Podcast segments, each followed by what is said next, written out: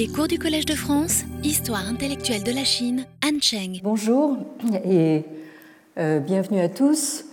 Euh, euh, je voulais bien entendu d'abord vous présenter tous mes voeux pour, pour l'an 9 2019 en espérant que vous avez passé de, bonnes fêtes, du moins euh, meilleur que, moi, qui en ai profité pour tomber malade. Et euh, j'en suis pas tout à fait, euh, tout à fait remise, donc là, d'où une, voix un peu, un peu voilée. J'espère que je vais tenir jusqu'à la fin du, cours sans, trop tousser. Alors, la dernière fois, à la fin de, l'an passé, nous nous sommes lancés dans le grand saut, pas seulement vers, la nouvelle année, mais euh, le grand saut vers le grand autre qui est euh, le saut euh, de la traduction. Et je rappelle que la question centrale à notre propos est de savoir comment il se fait que cette Chine des Han, qui était pourtant déjà constituée en empire fortement centralisé et en centralité fortement civilisatrice, comment cette Chine a pu s'intéresser au point euh, d'accepter de se décentrer à euh, des formes de pensée aussi autres, euh, avec des cadres intellectuels, culturels et linguistiques aussi différents que celles qui lui sont parvenues de l'autre côté de l'Himalaya dans les premiers siècles de notre ère. Et euh, plus particulièrement, euh, la question est comment il se fait que, euh, pour la toute première fois dans l'histoire de la civilisation chinoise, on a éprouvé le besoin de traduire des langues autres que chinoises, c'est-à-dire de reconnaître qu'on peut exprimer un discours de sagesse dans une langue autre que le chinois. Et euh, j'ajouterais par-dessus le marché euh, de traduire des langues aussi différentes euh, du chinois. Jan Nathieu, cette sinologue américaine dont je citais la dernière fois l'important ouvrage de 2008 qui s'intitule A Guide to the Earliest Chinese uh, Buddhist Translations, uh, un guide uh, aux, traductions, aux premières traductions chinoises bouddhiques, dit ceci dans un chapitre introductif.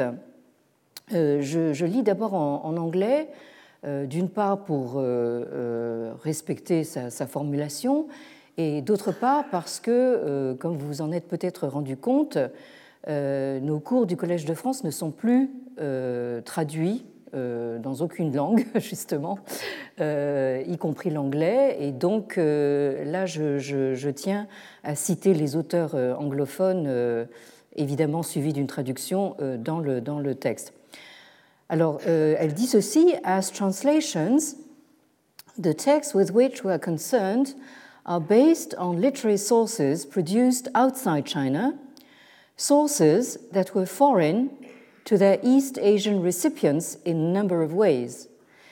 They were foreign linguistically, of course, since they were composed in a non Chinese language, or rather languages, whose Indo European grammar and phonological repertoire were radically different from that of Chinese. They were also foreign religiously.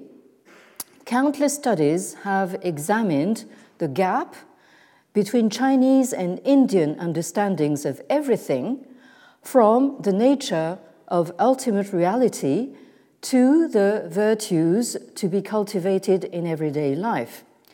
But these incoming scriptures were also foreign in cultural terms, such elements as social hierarchy customs concerning marriage and the family, and even the varieties of food and drink all differed from those known in China.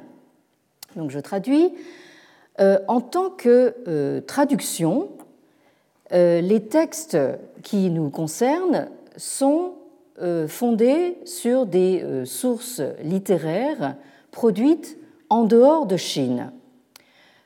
Sources qui étaient étrangères à leurs destinataires d'Asie orientale d'un certain nombre de manières.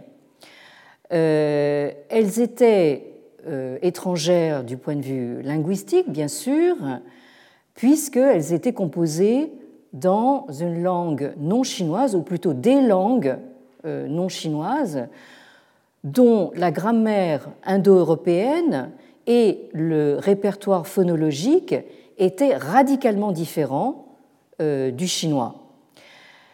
Elles étaient également euh, étrangère d'un point de vue religieux. Euh, on ne compte plus les études qui euh, ont examiné le fossé entre les compréhensions chinoises et indiennes de tout, de la nature de la réalité ultime jusqu'aux vertus à cultiver dans la vie de tous les jours. Mais euh, ces écritures venues d'ailleurs étaient également étrangères en termes culturels.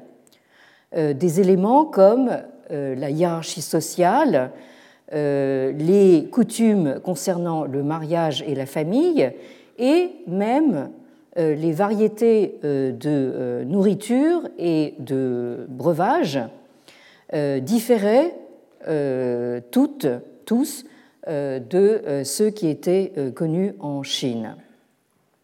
Donc, il me semble que Jan Nathieu a toutes les raisons de souligner les différences radicales qu'il y a entre les univers civilisationnels que sont le monde indien et le monde chinois, que tout semble séparé, à commencer par le rôle diamétralement opposé assigné à euh, l'oral et à l'écrit dans euh, ces deux mondes. Alors comme nous l'avons vu la dernière fois, en nous référant aux travaux euh, de grands indianistes français comme Charles Malamoud et Gérard Fussman, la culture brahmanique de l'Inde ancienne est fondée sur la mémorisation, la récitation et la transmission exclusivement oral, alors oral, donc euh, à la fois OR et AUR, hein, c'est-à-dire euh, à la fois une transmission, si j'ose dire, par, euh, par la voix, par la bouche, et la, réception par l'oreille. Donc cette transmission exclusivement orale des Védas, et du coup la pratique de l'écriture, considérée comme une basse besogne, se trouve dévolue à des scribes dont euh, la pointe griffue du calame et euh, la noirceur de l'encre évoquent le monde sombre euh, de Yama, qui préside au monde des morts hein, et qui établit donc un, lien entre la pratique de l'écriture et la mort, le monde de la mort, ce qui a amené Charles Malamoud à intituler l'un de ses articles importants Noirceur de l'écriture. Alors, quant à Gérard Fussman, euh, dans son cours, euh, ici même au Collège de France, euh, durant l'année 2003-2004, il souligne lui aussi la primauté de l'oralité dans la transmission des sources en Inde, laquelle explique, comme nous l'avons vu la dernière fois, que les moines bouddhistes chinois à commencer par euh, Fa Xian au IVe siècle, qui ont fait toute la route jusqu'en Inde pour y trouver des textes écrits, en fait, ont eu un mal fou à en trouver. Euh, en effet, pour ces moines euh, bouddhistes, mais formés dans la tradition scolastique chinoise, tout enseignement de maître, et a fortiori tout enseignement considéré comme sacré, euh, se transmet nécessairement dans des sources écrites, d'où euh, la frustration euh, bien compréhensible de notre brave Fa Xian dans sa quête de textes en Inde. Nous avions vu la, dernière fois cet extrait de son Fuoguoji, donc ce récit concernant donc les pays bouddhiques à la section 113 où on nous dit, et là je, vous rappelle donc les euh, passages importants que j'ai surlignés en, rouge sur la diapositive, hein, euh, euh, Xian, à l'origine, était en quête de textes sur la discipline, hein, ce qu'on appelle donc en sanskrit le, Vinaya, qui, fait partie de la triple corbeille, donc c'est la, première corbeille concernant la discipline monastique, mais euh, euh, tous les pays euh, au nord de Tianzhou, c'est-à-dire donc de ce monde indien, se transmettaient ces, textes, Krouchuan, Shi Shi Krouchuan, donc se transmettaient les textes d'un maître à l'autre euh, hein, donc, euh, et il n'y avait pas de euh, texte pen écrit à, qu'on pouvait recopier. Et un peu plus bas, on nous redit la même chose, donc Yi Jie Shi Xiang Chuan Shou. Donc, et donc, ces maîtres se transmettaient les, ces, ces, traditions textuelles hein, oralement, hein, hein, et euh, ne les euh, mettez pas par écrit, et du coup, notre brave Faxian, et c'est la dernière ligne en, bas de la diapositive, Gu Faxian Lu. Du coup, notre Faxian n'a pas d'autre solution que euh, de rester là, hein, euh, donc euh, dans ce, au nord de, de Tianzhou, pendant trois ans, hein, où il apprend le fan shu, c'est-à-dire les écritures fan. Hein. Et nous allons voir plus en détail un peu plus tard ce que recouvre cette notion de fan, mais on peut traduire pour l'instant des, les écritures donc indiennes. Fan Yu, il, il a pris aussi le, les langues indiennes et euh, passa son temps, ces trois années, donc à Lu, c'est à recopier donc euh, tous les textes concernant le, Vinaya euh, qu'il a pu trouver. Or, comme le souligne Gérard Fussman, et je le cite, l'enseignement originel du Bouddha était oral.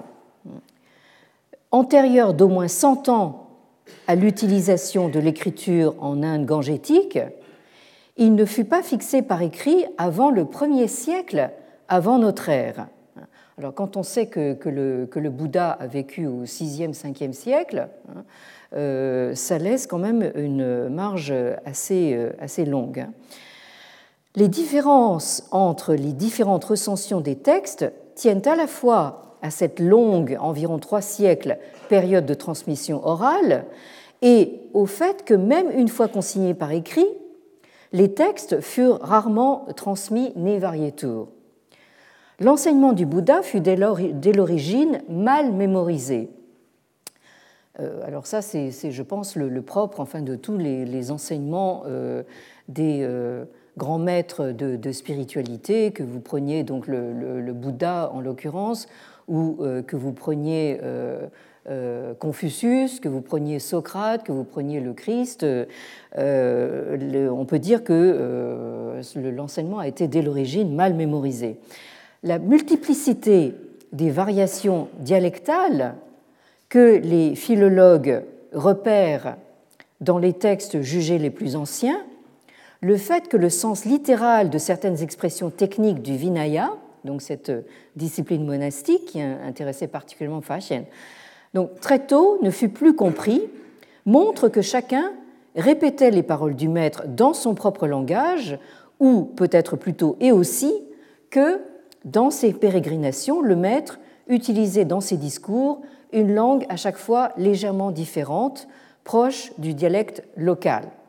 Parce que pour ces, pour maîtres, l'important, enfin ça tombe sous le sens, mais enfin l'important c'était de se faire comprendre. Hein. Par conséquent, quand ces maîtres se déplaçaient euh, d'une région à l'autre, euh, ils s'astreignaient en fait à essayer de parler donc le, dialecte local pour être sûr d'être compris. L'analyse textuelle des textes montre que selon les recensions, l'ordre des épisodes et pour les textes versifiés celui des vers varie parfois considérablement, ce qui plaide contre l'idée d'une fixation ancienne. La mémorisation des textes védiques avait doté l'Inde de, techniques de mémorisation que les bouddhistes ont utilisées. Comme dans les écoles védiques, les individus se spécialisaient, euh, donc soit dans, les, euh, dans le Sutradhara, et, ou dans le Vinayadhar, c'est-à-dire euh, le, on se spécialisait soit dans la mémorisation des sutras, c'est-à-dire donc les textes sacrés, ou dans la mémorisation des textes concernant la discipline monastique, et les élèves entretenaient avec leur maître une relation très étroite. L'apprentissage était d'abord une mémorisation utilisant des techniques croisées. Alors on récitait dans l'ordre, euh, dans l'ordre inverse, etc. La forme des textes en particulier l'utilisation de formes récurrentes, était faite pour favoriser la mémorisation. Mais la forme, et en particulier la forme linguistique des discours du Bouddha, ne fut jamais sacralisée. La parole du Bouddha n'était pas utilisée comme mantra, c'est-à-dire invalide si prononcée fautivement. Le sens comptait plus que la forme, ce qui explique les très nombreuses variantes textuelles que révèle la comparaison des diverses versions des textes dits canoniques. La transmission orale signifie que, comme dans la tradition védique, fort peu de moines pouvaient maîtriser la totalité des paroles attribuées au Bouddha. Il fallait en effet que le maître d'abord les prononce et les fasse répéter jusqu'à ce que l'élève ait mémorisé la leçon, alors seulement expliquée. Même des prodiges sont censés mettre des mois à réciter un texte. Oui, enfin, on, le conçoit assez aisément hein, quand on voit la longueur des, textes en question. Hein. Or, si les brahmanes commençaient très tôt, dès l'âge de 7 ans, l'apprentissage du Veda, l'instruction des moines, en théorie, débutait seulement lorsqu'ils avaient pris la première ordination, c'est-à-dire normalement vers 15 ans. Euh, et euh, là, Gérard Fussman ajoute entre parenthèses, en fait, il y avait des euh, Shramanera plus jeunes, des Shramanera, c'est-à-dire des, moines ordonnés. Fort peu de maîtres connaissaient donc la totalité des trois corbeilles. Hein, donc je rappelle, le Tripitaka, c'est d'abord le Vinaya, cette discipline monastique. Ensuite, vous avez les sutras, c'est-à-dire les, les, textes sacrés attribués donc à la parole du Bouddha. Et la, troisième corbeille, c'est l'abhidharma, c'est-à-dire donc euh, l'ensemble des euh, commentaires. Alors, ce qui compte, en fait, poursuit Gérard Fussman, plus que la lettre, l'intégrité et l'intégralité des textes, c'est l'esprit de l'enseignement du Bouddha. C'est ainsi que les premiers bouddhistes à être allés en Chine n'ont pas cherché à y introduire le canon, ni même des textes canoniques, mais des manuels d'enseignement ou des textes faciles à comprendre et euh, mémoriser. Et euh, les sutras, alors là, euh, Gérard Fussman ajoute une information d'importance, c'est que en fait l'introduction du Mahayana, c'est-à-dire le bouddhisme du grand véhicule, celui qui s'ouvre donc sur le monde beaucoup plus que le Hinayana, qui est, le, petit véhicule et qui euh, propose une voie beaucoup plus restreinte. Donc les sutras du Mahayana, euh, c'est-à-dire ceux qui euh, ont été le plus retenus en Chine, introduisent en fait une nouvelle manière de considérer les textes. Pour la première fois, on voit apparaître la recommandation de les écrire et de les faire écrire, ce qui a considérablement contribué au développement des bibliothèques monastiques. Et euh, Gregory Chopin, qui est un bouddhologue euh, américain et que Gérard Fussman a euh, invité à faire une conférence au Collège de France, a ainsi pu parler d'un véritable culte du livre tout à fait étranger au Hinayana, hein, donc au bouddhisme du petit véhicule plus ancien. La copie du sutra n'est pas considérée comme une aide à la compréhension du texte et à sa diffusion. Donc, fin de cette longue citation de Gérard Fussman, mais qui, me semble-t-il, nous permet de bien contextualiser les choses. Alors, vous voyez que ces tensions entre pratique orale et écrite se retrouvent dans ce que j'ai appelé le grand saut de la traduction, qui, contrairement à ce qu'on pourrait croire, commence dans le saut de l'oral à l'écrit et se poursuit seulement dans un second temps dans le saut d'une langue à une autre, ou en l'occurrence de différentes langues au pluriel à euh, une autre langue qu'est euh, le chinois. En effet, euh, quand nous parlons aujourd'hui de traduction, il nous vient spontanément à l'esprit que c'est l'activité propre à une personne qui maîtrise deux langues différentes et qui est capable d'assurer la transposition de l'une à l'autre. Or, ce qu'on appelle euh, traduction euh, des textes bouddhiques est en réalité un processus éminemment euh, plus complexe et aléatoire. Alors, dans ces grandes lignes, je simplifie beaucoup, mais le processus passait par plusieurs étapes. D'abord, un maître originaire de l'Inde ou d'Asie centrale récitait un sutra ou tout autre texte euh, qu'il connaissait par cœur. Et ensuite, donc, un assistant chinois qui avait euh, quelques rudiments de la langue de ce, maître euh, rendait oralement le sens général de son propos. Hein, c'est ce qu'on appelle le processus de Yen, que vous avez en haut de la diapositive, c'est-à-dire littéralement transmettre les paroles, hein, ou euh, Chan, que nous avons vu dans le texte de, de Xian, transmettre oralement. Alors, cette transmission, cette transposition orale, hein, euh, du sens euh, général d'une langue indienne vers, euh, vers le chinois, hein, était soit assuré par un, assistant chinois, comme je viens de le dire, ou bien quelquefois, si ce maître originaire d'Asie centrale ou du monde indien était capable de, s'exprimer de façon assez sommaire en chinois, il pouvait le faire lui-même.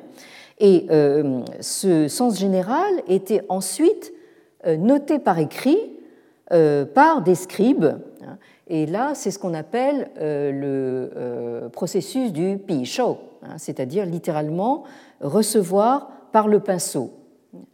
Et ensuite, euh, ce qui, dans bien des cas, devait ressembler de près ou de loin à du charabia, hein, était réécrit hein, en un chinois à peu près acceptable, mais évidemment avec euh, tous les contresens euh, qu'on imagine.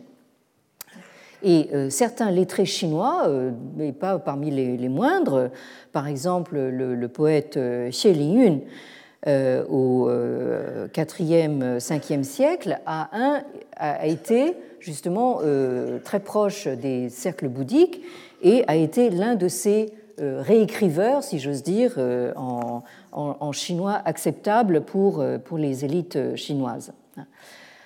Alors, il semble qu'il fallait en passer par là, par ce processus extrêmement compliqué, euh, car c'est un fait avéré et qui est resté de façon étonnante une réalité dans l'histoire du bouddhisme chinois.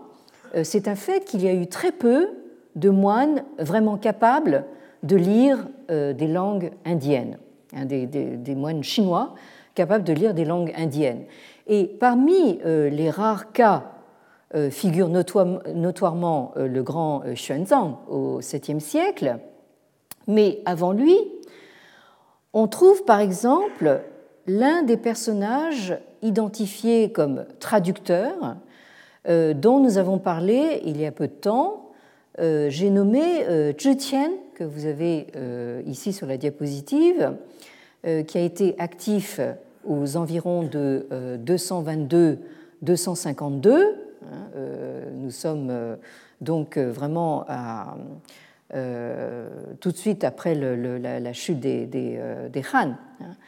Euh, et ce Zhi porte l'ethnonyme Zhi, puisqu'il est né dans une famille d'origine hein, bien qu'il soit né en Chine et d'une certaine façon qu'il soit chinois à la deuxième génération. Hein. C'est son grand-père donc qui a immigré en Chine. Et euh, vous avez une biographie de ce euh, Zhi dans euh, cette compilation qui s'intitule le Chu Sanzang Ji hein, c'est-à-dire donc un recueil de notes sur la Chu, ça, peut vouloir dire la publication ou la traduction, on peut dire la sortie, hein, très littéralement, euh, du Tripitaka, de, des trois corbeilles bouddhiques. Euh, c'est un, une compilation euh, dont on suppose qu'elle elle s'est achevée aux alentours de 515, au début du, du VIe siècle, et elle est due au, au, moine Yo, qui a vécu entre 445 et 518. Alors, je vous ai euh, reproduit ici l'intégralité donc de cette euh, biographie que nous n'allons pas euh, lire en entier parce que, en fait, ce qui nous intéresse, c'est ce que j'ai surligné en rouge, hein, où on vous dit donc Zhi Qian zi Gongming, yi Ming Yue, Da Yue Zhi Ren. Alors, ça commence comme une une biographie tout à fait classique d'un lettré chinois. On vous donne euh, son état civil en quelque sorte, euh, appellation euh, Gongming, nom personnel Yue. Et on vous, on vous, on vous donne son origine, c'était un homme des Ta Yuezhi, des grands Yuezhi. Alors, comme j'ai dit tout à l'heure, en fait, lui était, né en Chine. Alors, Shisan Xue Hu Shu, Bei Tong Liu Guoyu. Donc, à 13 ans, il se mit à étudier les euh, euh c'est-à-dire les écrits euh, euh autrement dit dans, une, dans des langues de l'ouest de, à l'ouest de la Chine. Nous allons revenir justement sur cette notion de Hu et maîtrisait les langues de six pays. Euh, autrement dit, euh, Zhi très doué en langue. Hein. alors donc l'autre phrase qui nous intéresse ici euh, intervient donc dans la dernière partie du texte. Yue yi da jiao sui xing, er jing duo hu wen, mo you jie zhe, ji shan hua rong zhi yu, nai shou ji zhong ben, yi wei han yan. Alors, Yue euh, voyait que bien que le grand enseignement, euh, euh, c'est-à-dire l'enseignement du, Bouddha, bien que cet enseignement fût littéralement Xing, fit son chemin, fut pratiqué en Chine, les textes étaient pour beaucoup écrits en Hu, c'est-à-dire que personne en Chine ne comprenait. Étant donné que ce euh, Zhi excellait aussi bien dans la langue Hua, hein, la langue euh, Hua, c'est donc la, langue de la civilisation chinoise, euh, que dans la langue Rong. Alors vous vous rappelez peut-être que Rong, c'est une dénomination de ce que les Chinois considéraient comme les, barbares de l'Ouest. Hein.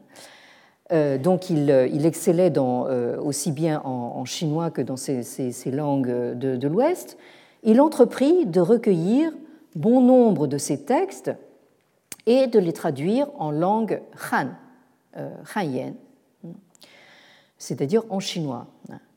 Alors, c'est intéressant de, constater que cette dernière phrase que je viens de lire se retrouve presque littéralement, avec une exception notoire que j'ai surlignée en bleu, hein, dans une autre compilation euh, intitulé le euh, Zhuan, hein, c'est-à-dire donc les biographies euh, des moines éminents, qui est une compilation à peu près contemporaine de, du Chusanzang Jiji dont nous venons de parler, puisque on l'assigne aux alentours de 530. Hein, et elle est due donc à ce moine Huijiao, donc qui a vécu entre 497 et 554. Euh, euh, et dans euh, ces biographies des moines éminents,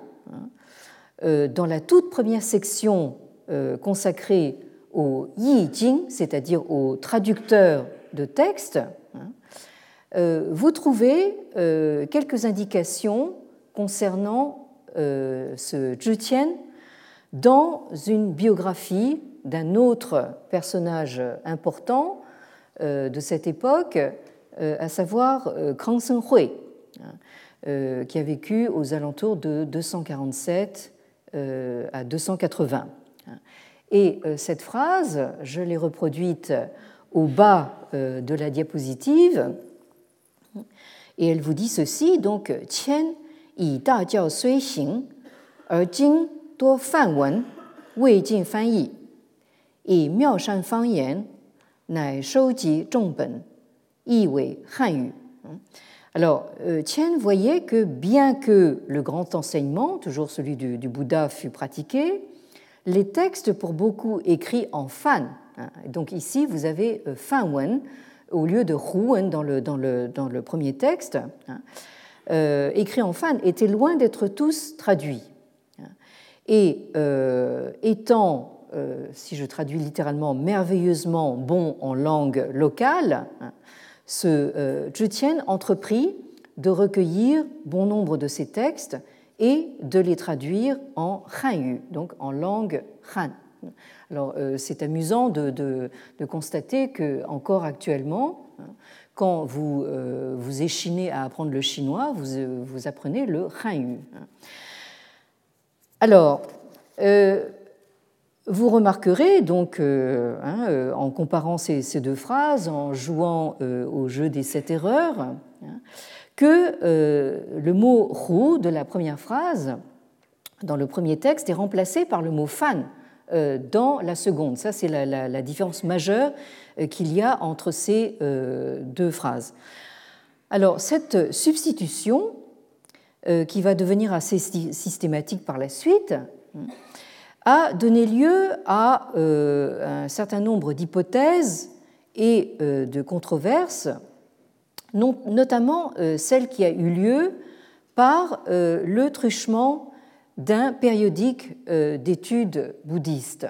Alors, ce périodique s'appelle le Journal of the International Association of Buddhist Studies, donc c'est le journal de l'Association internationale euh, d'études bouddhistes.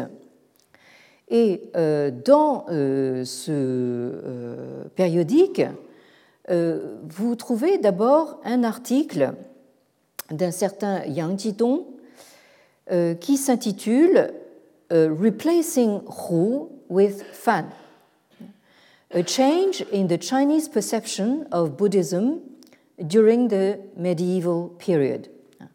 Donc, euh, je traduis, euh, remplacer Hu par Fan. Un changement dans la euh, perception chinoise du bouddhisme dans la période, pendant la période médiévale.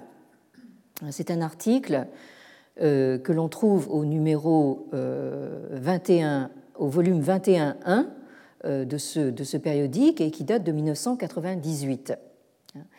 Et vous voyez sur la diapositive que peu de temps après, deux ans après, vous avez une suite hein, à cet article, ou plutôt une réplique à cet article, par Daniel Boucher. Hein, alors, malgré son nom qui sonne français, en fait, c'est un boudologue américain. Hein, qui revient sur la question avec un autre article intitulé On Who and Fan Again, The Transmission of Barbarian, entre guillemets, Manuscripts to China.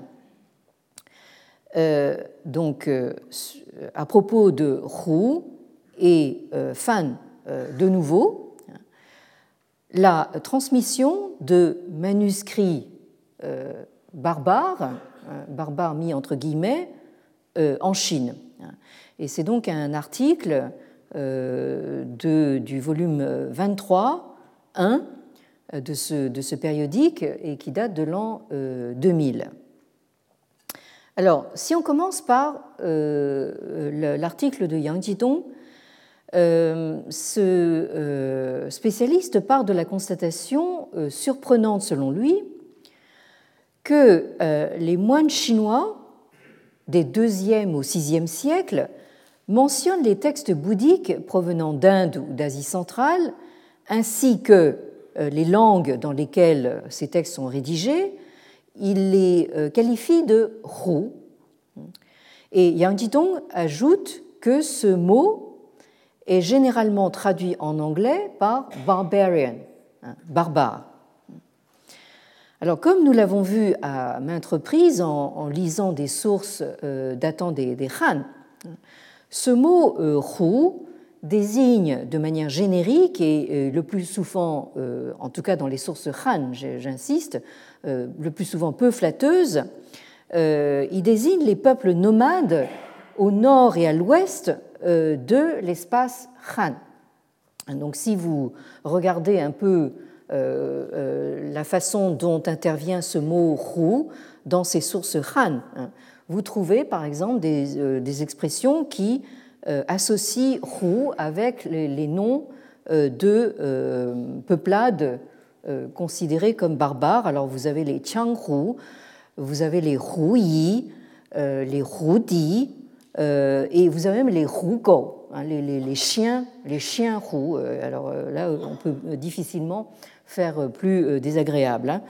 Hein. et les, les dans le vocabulaire Han, hein, désignent donc toutes ces peuplades du, du Grand Ouest, à commencer par les Xiongnu, Hein, dont euh, nous avons euh, beaucoup parlé, vous vous en souvenez peut-être, euh, et ces Xiongnu qui n'arrêtaient pas de, comment dire, de rendre la vie impossible donc aux, Han. Donc les, les Xiongnu étaient vraiment, enfin les, on pourrait dire la, peste noire enfin pour, pour les Han, parce qu'ils n'arrêtaient pas enfin de, lancer des incursions donc en, territoire Han. Hein. Or, toujours selon euh, Yang Jidong, à partir de la période euh, Sui Tang, c'est-à-dire des 6e, 7e siècles de la chrétienne, ce mot Hu disparaît subitement de la littérature euh, bouddhique. Et quand on en arrive aux périodes bien plus tardives des Yuan et des Ming, hein, c'est-à-dire la période mongole et la période des, Ming, c'est-à-dire nous sommes au 14e, 16e siècle, ce caractère Hu se trouve systématiquement éliminé des sources anciennes et remplacé par fan euh, par les moines euh, qui s'occupent de rééditer le Tripitaka chinois, hein, les, trois corbeilles euh, bouddhiques. Alors, fan est en effet un mot qui n'apparaît que dans le contexte des premières traductions des textes bouddhiques. Hein. Vous ne le trouvez pas dans les anciens dictionnaires comme le Arya ou le, ou le Alors, euh, il s'agirait euh, du premier caractère de la translittération chinoise hein, euh, du mot, du nom sanskrit Brahma, qui est, selon la légende indienne, l'inventeur de l'écriture brahmi, hein, dont nous allons reparler à l'instant. Et là, euh, je cite euh, Yang Jidong dans ses, dans ses propres termes, donc en, anglais. Even Buddhist monks themselves could not help but use Hu to refer to the languages and sutras in which Buddhism was brought from the West, As a special term applied in the period of division, Hu always had a very strong racist sense and signified something uncivilized and inherently contradictory to Chinese culture. By contrast, the term fan has much less ethnological significance. The shift from Hu to fan in the late 6th and early 7th centuries, therefore, can be seen to some degree as a sign of the accomplishment of the domestication of Buddhism in China. By using fan to designate whatever was related with Buddhism, the Chinese were more at ease to accept Indian thought as a part of their own culture. Donc je traduis.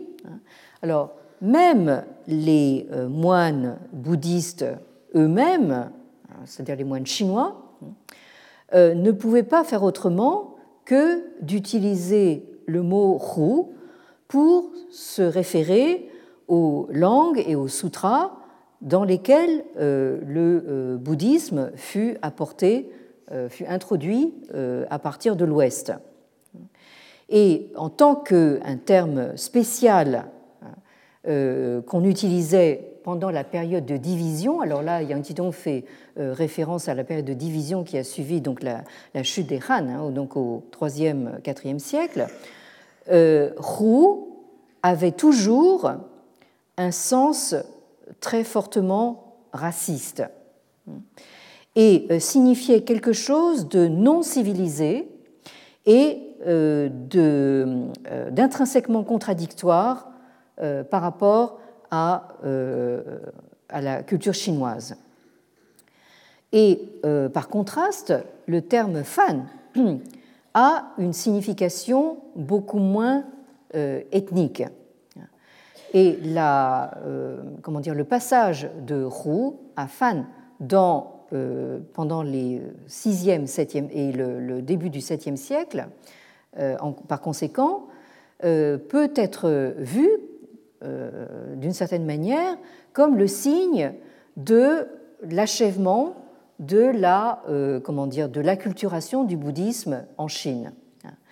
Et euh, en utilisant le mot fan pour désigner tout ce qui était lié au bouddhisme, les Chinois étaient plus à l'aise pour accepter donc la, pensée indienne comme faisant partie intrinsèque de leur propre culture. Alors, euh, vous avez ici donc la, thèse qui est exposée euh, par Yang Jitong dans ce, dans ce premier article, et euh, Daniel Boucher intervient deux ans plus tard pour prendre le comment dire objecter justement à cette thèse.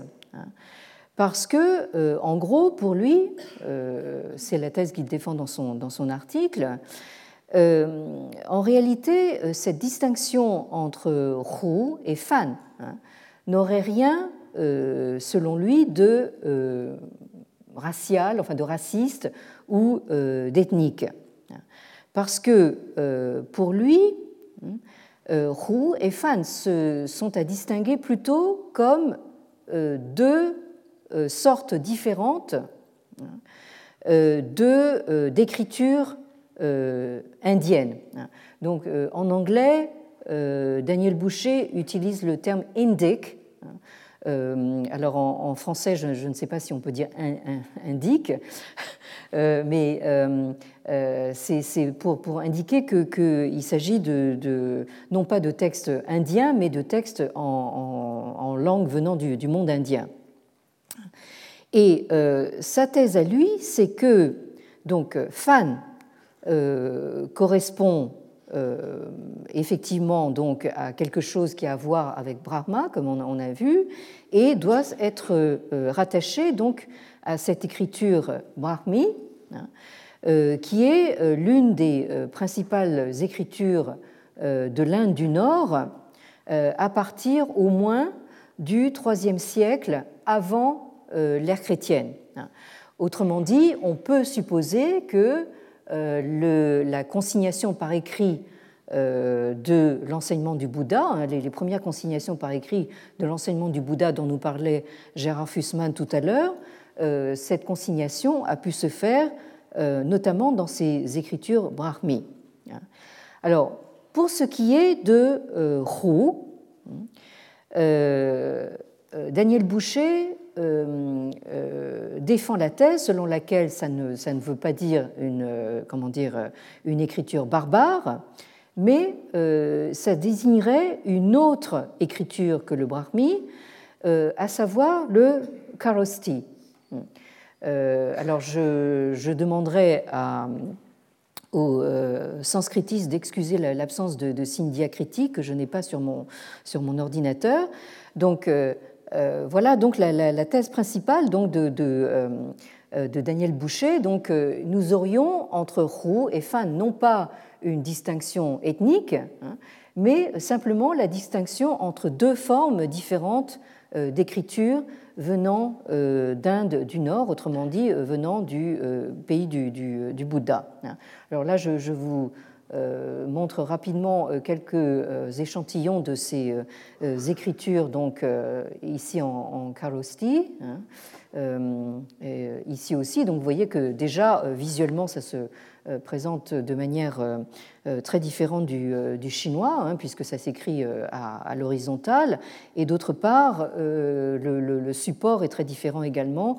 Euh, ici, vous avez euh, euh, un manuscrit donc, sur écorce de, bouleau et non pas sur donc, lamelle de, bambou ou bien sur papier ou sur soie. Alors, donc je, cite ici Daniel Boucher, là également dans le, texte en, anglais, The switch from Hu to Fan in the Sui Tang period, as discussed by Yang, uh, Yang Jidong, then may not be so much a reflection of the, et là il cite Yang Jidong, the key role played by Central Asia and its languages in the early stage of the eastward spread of Buddhism, which was overshadowed by India and Sanskrit during the later periods. Fin de la citation de Yang Jidong. Rather, Euh, continue Daniel Boucher, if my findings prove to be correct, it may more simply be that the discontinuation of Hu, that is Karosti, and the more systematic use of Fan, that is Brahmi, reflects the fact that the Karosti script became largely obsolete by the 5th century, being superseded by Brahmi in North India and Central Asia. Thus, by the Tang period, 7th to 10th centuries, it is likely that when Chinese Buddhists saw Indian manuscripts or dealt with foreign missionaries who worked with them, these texts were almost exclusively written in a version of Brahmi script. Donc je traduis.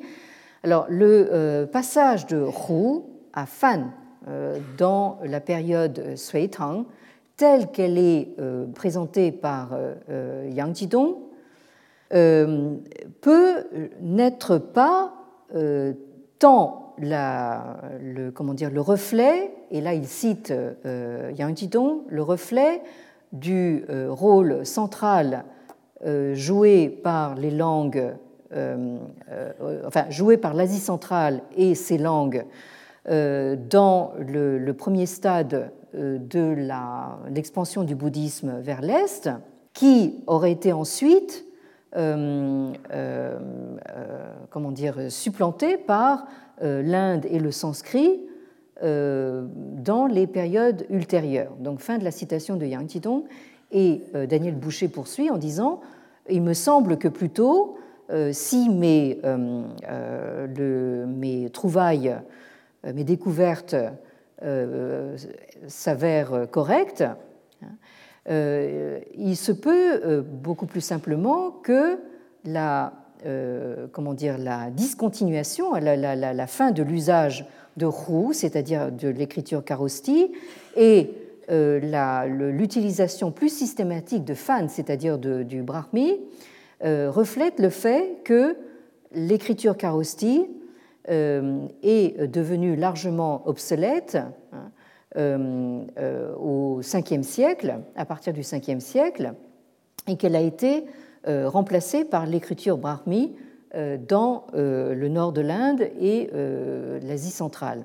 Et ainsi, euh, arrivé à l'époque Trang, c'est-à-dire au 7e, 10e siècle, il est probable que lorsque les bouddhistes chinois euh, voyaient euh, les manuscrits indiens ou avaient affaire avec des missionnaires étrangers qui travaillaient avec ces manuscrits, ces textes étaient presque exclusivement écrits dans une version en brahmi. Et euh, le remplacement, je, continue un petit peu sur le propos de, euh, Daniel Boucher ici, donc le, remplacement de Hu par Fan euh, pendant la période Trang pourrait simplement donc suggérer hein, que les savants chinois de l'époque médiévale voyaient le, terme Hu comme un petit peu trop imprécis euh, par rapport au, justement à la, connaissance qu'ils avaient euh, des euh, textes indiens et qui n'étaient pas nécessairement, donc, n'avaient pas une connotation raciale. Et là, je terminerai aujourd'hui donc en, citant la, conclusion de, Daniel Boucher parce que euh, vous allez me, dire, mais que, nous importe enfin toutes ces querelles enfin de, philologues hein. euh, C'est que pour Daniel Boucher, il y va hein, euh, de justement de la conception chinoise de l'autre. Yang Jitong reproduit d'une certaine façon en fait la, la euh, position traditionnelle des lettrés chinois, hein, euh, en, disant que, ces lettrés ne peuvent pas euh, supporter donc le, contact avec une, une, autre civilisation et par conséquent traitent l'autre d'une manière ethnique hein, et très, très méprisante, alors que Daniel Boucher arrive à une conclusion tout autre. Il dit ceci I hope to have shown here that any simple equation of Hu and barbarian is inadequate on multiple grounds. First, Hu appears to have been used with the technical sense of Kharosti script in records on Indian sources texts um, underlying early Chinese translations. Secondly, Hu, when referring to scripts, languages, and texts, is not used in any overtly derogatory manner neither by the critics of Buddhism nor by Buddhist exegetes themselves. On the contrary, what we find with regard to one of the most prominent of early medieval Buddhist intellectuals is a serious attempt to fathom the nature of Hu languages, albeit with only partial success. If to be barbarian is to stutter and therefore to be unintelligible, to have no real language, then it is clear that at least some Chinese took Buddhism and its languages as not only meaningful, but elevated, civilized, and even divinely inspired. We would do these ancient linguists a severe disservice to normalize the bitter rhetoric of the Confucian and Taoist opponents of Buddhism, those most frequently responsible for changes of barbarism. Chinese attitudes towards foreigners were never simple in any period. Political and more often economic interests frequently dictated the fluctuations between attraction, tolerance, and persecution of foreigners and foreign faiths. But by the Tang period, Buddhism had made deep and indelible impressions not only on the Chinese religious milieu, but on native understandings of their own literary and linguistic heritage and it was these first tentative engagements with indescripts, languages and text that made much of this impact possible. Bien, donc euh, je voulais vous euh, citer in extenso cette euh, conclusion de Daniel Boucher, je ne vais pas la traduire en entier.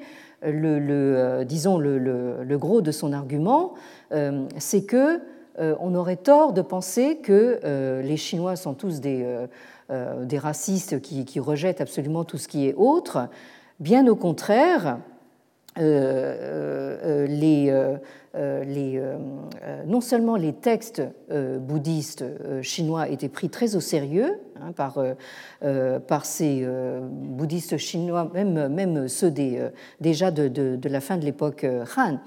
Et nous allons voir la prochaine fois que ces bouddhistes prenaient également très au sérieux donc ces langues euh, qui leur étaient totalement étrangères, mais ils ont fait un effort qui me paraît euh, vraiment d'un intérêt majeur hein, euh, pour justement arriver à comprendre comment ces langues fonctionnent, hein. même si elles ils, ont, bien compris que ces langues et ces écritures fonctionnent d'une manière totalement différente du chinois. Et ça leur a permis justement de prendre conscience justement de certaines spécificités euh, de la langue et de l'écriture chinoise. Donc nous euh, verrons cela la, semaine prochaine, si le Bouddha me prête vie et me prête une, une voix. Merci beaucoup. Retrouvez tous les contenus du Collège de France sur www.colège-2-france.fr.